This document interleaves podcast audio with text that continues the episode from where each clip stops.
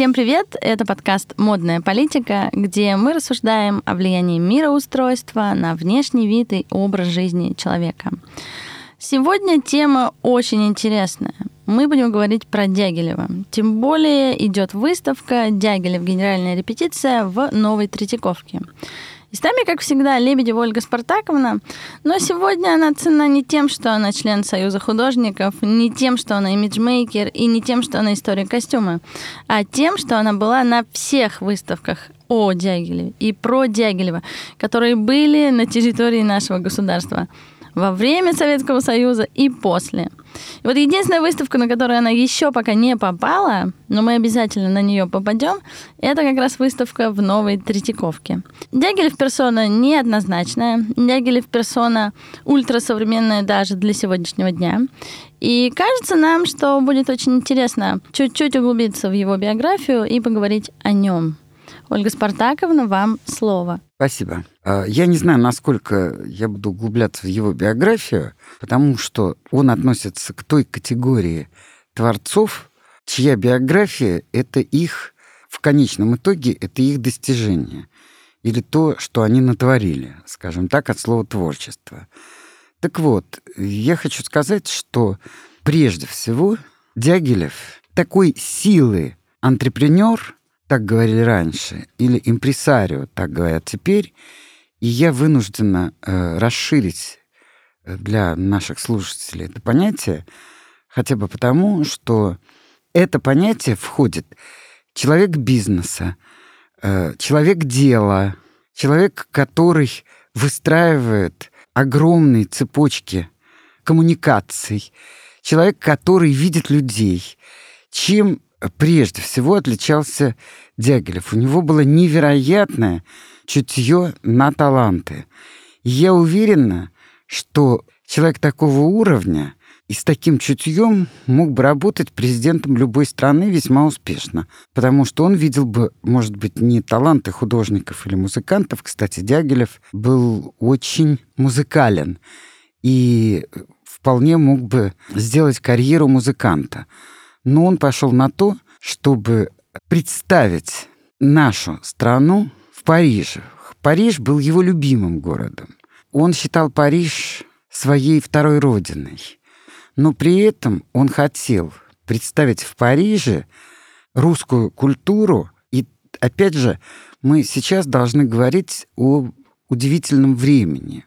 А время это было 80-е годы царствования Александра III, его еще иногда называли миротворец, потому что при нем Россия вообще не вела войн. И было такое относительное спокойствие, которое закончилось в конце 80-х. И, наверное, вы знаете, что первыми, иногда даже неосознанно, чувствуют какие-то изменения именно художники. Художники в широком смысле этого слова. Э, в воздухе носилась, среди, конечно, тех, кто хоть что-то чувствует, носилась мысль, предчувствие каких-то больших изменений. И, в принципе, с 90-х годов состояние общества было волнительно и нестабильно. И в это время как раз Дягилев становится главным редактором «Мира искусств». Вообще в это время рождалось огромное количество каких-то художественных кружков, театральных студий и так далее, и так далее. А некоторых из них нам не просто известно, а мы их любим, ценим, в том числе «Мир искусства», журнал, и много других замечательных журналов. О некоторых сейчас уже не осталось воспоминаний. Но вот он в 1907 году собирает, скажем так, таких композиторов, как Римский-Корсаков, Глазунов, Рахманинов, как певец Шаляпин, и представляет Бориса Годунова, э, Мусоргского, Псковитян, Римского, Корсакова и князь Игорь Бородина. С 1909 года он берется за балеты. Но я хотела бы сказать, что самое интересное — даже во всем этом уже видна рука абсолютно уникального и современного человека. Потому что практически вот то, что сейчас э, говорят о том, что черный пиар — это тоже пиар, когда он выпускает свой балет «Отдых фавна», балет большинство парижан не принимает, потому что от того балета, к которому привыкли, от балета, который был воспитан Пятипа и так далее, осталось очень мало. И сначала парижане считали, что это искусство кривляния, это искусство, может быть, пантомимы. Но некоторые литературные критики написали блистательные отзывы о том, что в этом балете Дягилев и Нижинский, который танцевал, и Фокин, который ставил этот балет, что они уловили вот эти вот вибрации времени и уловили то, что по-прежнему уже искусство не может развиваться ввиду того, что общество находится в совершенно другой фазе. Причем, вероятно, это касалось не только России, но и всей Европы. Вот это ощущение, предчувствие нестабильности, оно, я бы сказал, вызывало вот совершенную необходимость в новом искусстве. Причем с Дягилевым связан такая очень интересная личность, как композитор Сати, который стал авангардистом раньше, чем выявилось понятие авангарда. И вот с Сати очень много работал Дягилев, потому что сразу это почувствовал. Причем Дягилев, например, работал с Пикассо, э, Дягилев работал с художником Головиным, Дягилев работал с Ларионовым и с Львом Бакстом. Вот я слушателям могу очень посоветовать, купите, пойдите в библиотеку, войдите в компьютер. Ну, лучше, конечно, купить книгу в хорошем исполнении «Костюмы Льва Бакста». Лев Бакст уникальный художник, и представьте себе вообще очень такую интересную вещь. До конца 90-х годов, допустим, парижские модельеры, вообще творцы моды, сидели по своим домам творческим, да, и, как правило, это были какие-то очень нейтральные, очень бледные тона, много газа, много цветов искусственных. И все это вот как некое такое замечательное облако. И вдруг приезжает уволень из России и представляет костюмы, сделанные... В общем, сейчас я бы сказала так. Я бы назвала великими и Гончарову, Наталья Гончарова, не путать с женой Пушкина, это ее праправнучка, и Ларионова, ее мужа, и, конечно же, Льва Бакста. Вообще перечислять всех, кто сотрудничал с Дягилевым, будет, наверное, не очень правильно и, может быть, довольно скучно. Но вот эти имена, когда на сцену Парижского театра Штле вырвались такие костюмы, такой цвет, такое буйство цвета и буйство, кстати, линии, которое до этого никто не видел, и Париж обомлел. И даже те, кто не принял этого, распространяли все время э, какие-то слухи и разговоры об этих спектаклях. Таким образом, вероятно, можно э, Дягилева назвать еще гением рекламы, потому что он понимал, как любое отрицание является очень положительным для того, чтобы работать. Итак, э, значит, 1909 год балет Михаила Фокина «Павильон Армиды». Оформлял этот балет очень утонченный, изумительный художник Бенуа. Причем я бы хотела, чтобы вы сейчас представили себе, что на то время достижение русской реалистической школы считалось достаточно большим. А это был отход от такого явного, строго регламентированного реализма. И это был приход того неясного и, главное, очень часто синтетического искусства и необходимость этого синтетического искусства, которое привнес Дягилев, я бы назвала эту эру началом серьезного авангардистского движения. Причем вспомним слово авангард. Авангард — это впереди все-таки. Я понимаю, что сегодня тех авангардистов, которые сделали славными нашу страну, мы уже, по идее, не можем назвать авангардистами, потому что прошло там 150 лет. Но, тем не менее, они до сих пор остаются впереди. Пока еще в искусстве ничего категорически более нового, чем то, что сделали они, на мой взгляд, не представлено. Так вот, значит, Михаил Фокин ставит балет «Павильон Армиды». Оформляет его Бенуа. Ну, если вы не помните, я напоминаю вам, что Армида — один из самых привлекательных образов поэмы Торквата Тассо «Освобожденный Иерусалим». Это, каса... Э, это поэма о первом крестовом походе. И надо сказать, что Тассо сам жил в XVI веке в Италии.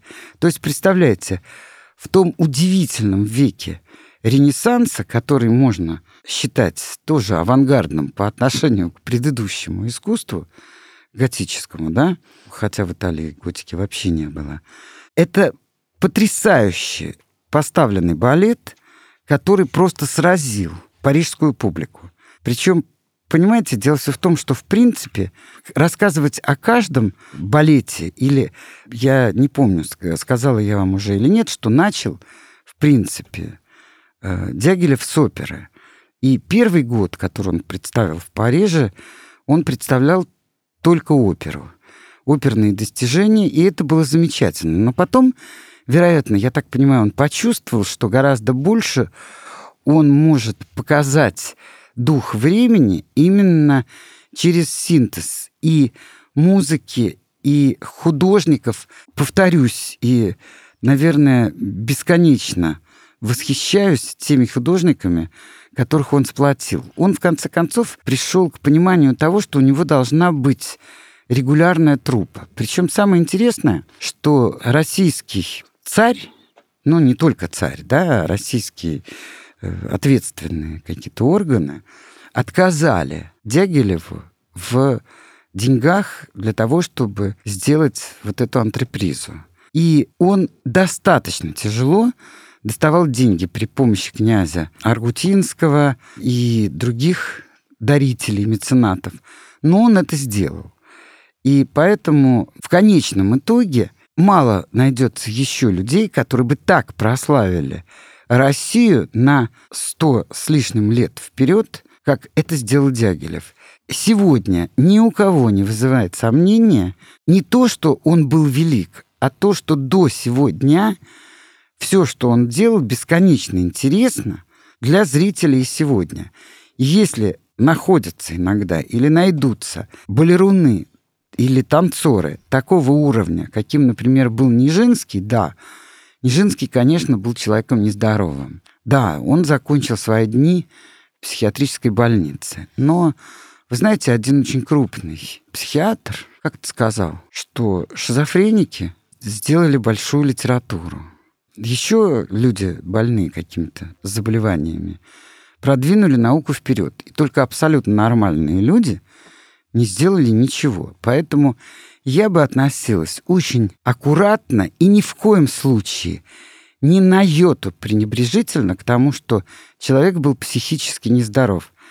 Я думаю, что Нижинский не смог бы сделать те удивительные, создать удивительные образы и так танцевать, как он танцевал, если бы он был абсолютно здоровым человеком. Согласитесь, что когда сто с лишним лет люди вспоминают, огромное причем количество людей вспоминает о его творениях, не говоря уже о том, что он был очень красив, не женский. И в него была очень влюблена одна венгерская графиня, которая, собственно, и занялась, в конце концов, его лечением. Ну, правда, это, как всегда, плохо кончилось, он перестал танцевать. Но это известный факт художественных биографий. Когда мы поговорим о ком-нибудь другом, я вам расскажу еще много таких фактов. Итак, я все-таки перечислю самые известные имена и самые известные трупы. Значит, он пригласил балетную труппу всего Мариинского театра и Большого театра. Не знаю, как ему это удалось оголить вообще эти бедные два театра, но у него была солистка Анна Павлова, Нежинский, Корсавина, Коралли, Кшесинская, вы, наверное, знаете, Кшестинская одно время была возлюбленной Николая II. Ну, так я понимаю, она была возлюбленной не только Николая II, это была вторая ее профессия — быть возлюбленной. В конечном итоге она вышла замуж за одного из великих князей. Но она должна была быть в трупе. Но оскорбленная ушла, потому что этот Дягилев предложил ей какую-то крохотную роль. Но потом она подумала, вероятно, услышала все то, что она услышала, и вернулась в труппу. Там танцевал Гельцер, балетмейстер Фокин. Надо сказать, что Фокин, вот я не помню, один из балетмейстеров остался э, навсегда в Париже, Фокин, по-моему, уехал в Америку. Потому что, наверное, э, революционная ситуация в России не располагала к э, новым балетным достижениям. Ну и плюс, наверное, балероны должны были что-то есть. А представляете, что такое там 17 18 19 год. Так вот, э, я хотела бы, чтобы мы еще вспомнили снова Александра Третьего, этого огромного человека. Я, правда, его не очень люблю. Но, тем не менее, вот та стабильность, которую достигли к 80-м годам, и продлилась она где-то до 90-х, это очень важная составляющая общества. И вообще у него был такой лозунг, что он весь мир Европы отдаст за одного солдата, за жизнь одного солдата, за его удобство и так далее, и так далее. Вот. Таким образом, мы приходим еще, я бы сказала, одному определению, что Дягилев — один из самых ярких представителей синтеза в искусстве. Причем э, хочу напомнить, что в 1906 году он начал с выставки русских художников. И не очень давно я наткнулась на то, что есть масса людей в Америке, куда он возил, и в Европе, которые помнят эти выставки, на которых участвовала в том числе и любимая мною Гончарова, и Рерих, и Врубель. Вы понимаете, вот в одно целое совместить Бенуа, Добужинского, Головина, Рериха, Врубеля, Ларионова и Гончарову.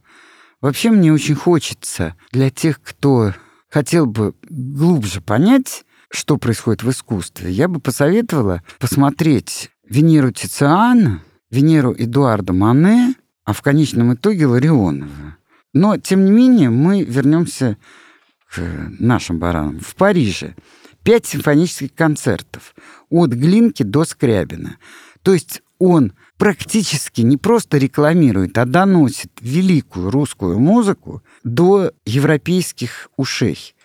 И это одно из его огромных достижений. Удивительно, что русские сезоны в Париже продлились-то всего 5-6 лет. Это неправильно. 20. 20? Конечно. С 906 по 18. Это начало. А потом он создал контору, которая называлась «Русские сезоны».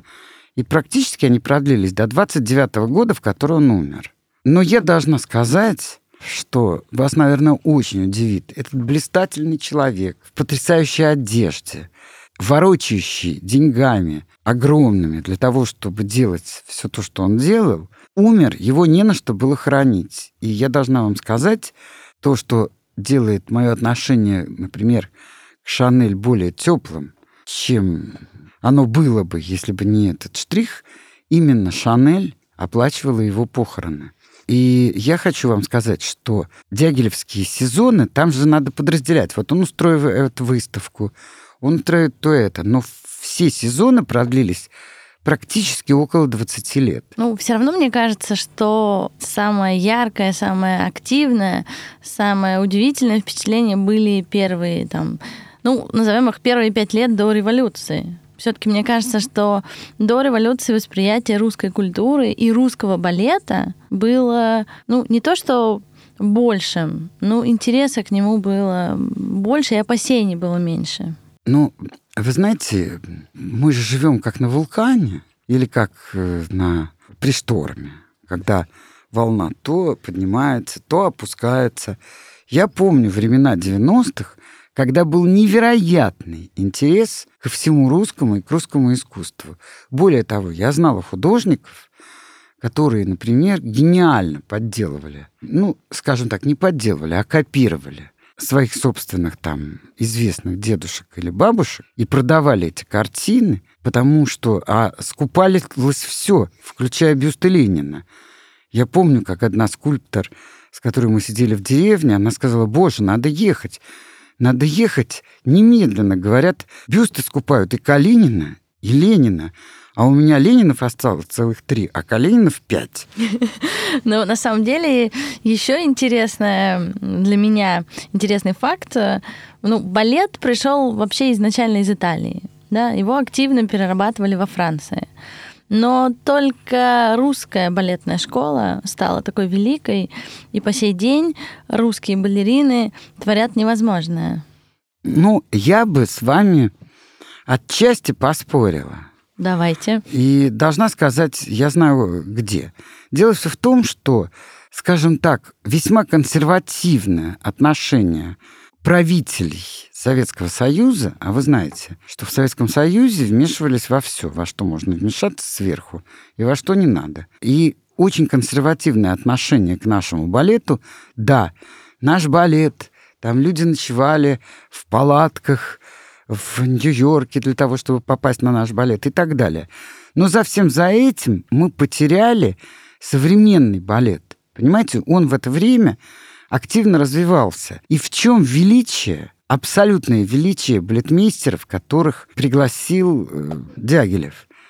Именно в том, что они дали начало вот этому авангардному танцу, который потом развился и очень серьезно развился на Западе, вы понимаете, вот в прошлый раз мы говорили о том, что даже если бы Вествуд всему училась, она все равно бы не останавливалась. Вы понимаете? И сейчас я хочу сказать, если останавливаться, все умирает. Даже если это блистательные достижения, но если на них сесть и сидеть, то они покрываются пылью молью пропитанная, это называется, и пылью забитая. Поэтому, понимаете, в чем еще величайшая фигура, величайшая Дягилева? Он не мог усаживаться и почивать на лаврах. Вообще-то его лавры были бесконечными. Причем представьте себе еще, что у этого человека никогда не было денег. То есть, если бы об этом сказать тогдашнему обывателю, никто бы не поверил. Как? как может вот этот человек, который ворочает такими проектами, жить без денег? Он жил без денег. Это, кстати, самое удивительное из его биографии. Ну, вы знаете, я бы сказала так. Это удивительно, но это довольно частое явление, когда речь идет о творцах. Я, например, знаю одного художника, который является сейчас одним из первых художников одной из западных стран, и он собственные деньги докладывает в свои проекты. При том, что он считается первым в той стране, где он теперь живет. Понимаете? То есть я хочу сказать, это не редкость. Просто это редкость для привычных каких-то, ну, рискну сказать, обывательских начал. Хотя я прекрасно понимаю, что мир творцов без обывателей, просто его бы не было потому что только обыватели спасли этот мир от окончательной катастрофы. Если бы все были героями, то это плохо бы очень кончилось, как мне кажется. Итак, вспомним, значит, допустим, дебют Бориса Годунова. Казалось бы, Мусоргский, абсолютно русский композитор. Абсолютно. Если даже Глинку можно, ну, в кавычках, конечно, упрекнуть в том, что он все-таки в большой степени итальянский композитор. Не потому, что он там рожден в Италии, а потому, что э, у него итальянская музыка, то мусоргский — это совершенно другое. И он пригласил для дебюта Бориса Годунова лучшие силы. Целиком хор Большого театра вместе с хормейстером. Дирижер знаменитейший Блуменфильд.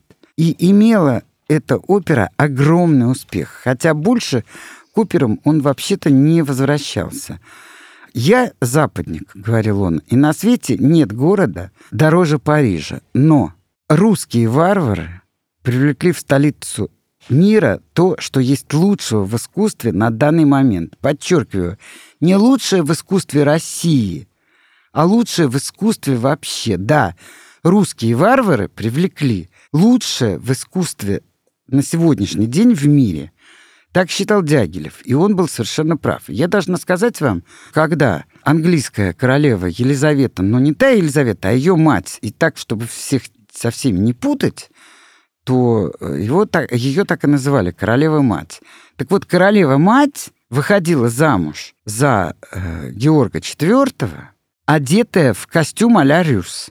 Представляете, какое это впечатление консервативное, английское общество, английская монархия и будущая королева или жена короля выходит замуж в костюме а потому что такое бесконечное буйство цветов, которое привнесли Бакст, Ларионов и так далее, оно невероятно. Причем, что еще очень интересно, может быть, интуитивно, я не знаю, но художники Дягилева чувствовали психологию цвета и то, как, и думаю, что в основном это все-таки э, был Дягилев, и то, какой психологический эффект имеет каждый цвет. Это вообще-то глубочайшая серьезная наука, которой занялись не так уж давно. Но выясняется, что все в мире не так ново, как нам кажется, понимаете? И вот это вот свойство дягилевских постановок, оно тоже очень сильно. И если вы купите книгу с костюмами Льва Бакста, вы гораздо более явственно увидите то, о чем я говорю, понимаете? Тем более, если это будет хорошая настоящая печать. Потому что та энергия, которая исходила из эскизов Бакста и которая передавалась гениальными танцовщиками, в том числе, я вот сейчас не упомянула о Серже Лефаре, это тоже гениальный совершенно человек, она невероятно сильна. Даже сейчас, спустя сто с лишним лет, когда вы смотрите на рисунки Бакста, вам хочется свою энергию куда-нибудь выплеснуть, понимаете? Ну, это выглядит очень актуальным. Да. И хочется посмотреть, да. как это выглядит в тканях, как это выглядит в одежде, потому что динамика есть даже в статичных эскизах. В том-то и дело, понимаете? И я хочу сказать, что э, нас, вы подтвердите, никто не нанимал рекламировать Третьяковскую галерею. Понимаете? Но тем не менее... Но мы ее случайно рекламируем. Да, я очень рекомендую пойти и посмотреть эти костюмы. Но я должна сказать, что даже костюм не дает такое представление, как костюм в движении, которое организовывали потрясающие балетмейстеры, работавшие на Дягилева. Таким образом, мы можем сказать, что с 1909 года начинается новая эра в театральном искусстве Запада. Опять же, я подчеркиваю, не России, а Запада. И я бы даже сказала, что если учесть остальной мир, к которому можно относиться не с таким пиететом, как к Западу, да, к Западной Европе, то должна сказать, что значит эта формулировка относится ко всему миру. И в конце мне хотелось бы напомнить, что вот одноактный балет «Парад», который поставили в театре Шатле, на стихи знаменитого Кокто, музыка Эрика Сати, о котором мы говорили, хореограф и балерун Мясин, декорации Пикассо. То есть, понимаете, это завещанный нами манифест, новый дух, как выразился Гийом Аполлинер, гениальный французский поэт. И еще, конечно, последнее, что я хочу сказать, это удивительная вещь, но костюмы Дягилева нашли на каком-то чердаке и собирались выбрасывать. И тут выяснилось, что там огромное количество костюмов из дягилевских сезонов. И поэтому нам очень повезло, и пока их опять не засунут на какую-нибудь полку где все забудут, идите, пожалуйста, в Третьяковскую галерею. На этом предлагаю наш подкаст, э, посвященный Дягилеву, заканчивать. Действительно, мы рекомендуем всем посетить выставку, посвященную самому блестящему, самому новаторскому периоду русского балета и русского искусства. Она идет до 5 февраля. Мы обязательно, несмотря на сложнейший перелом нашего лектора, посетим эту выставку и поделимся в нашем телеграм-канале своими впечатлениями. Слушайте нас на всех платформах. Обязательно подписывайтесь на наш подкаст «Модная политика» и ищите нас на сервисе Help Me Now. Всем хорошего дня!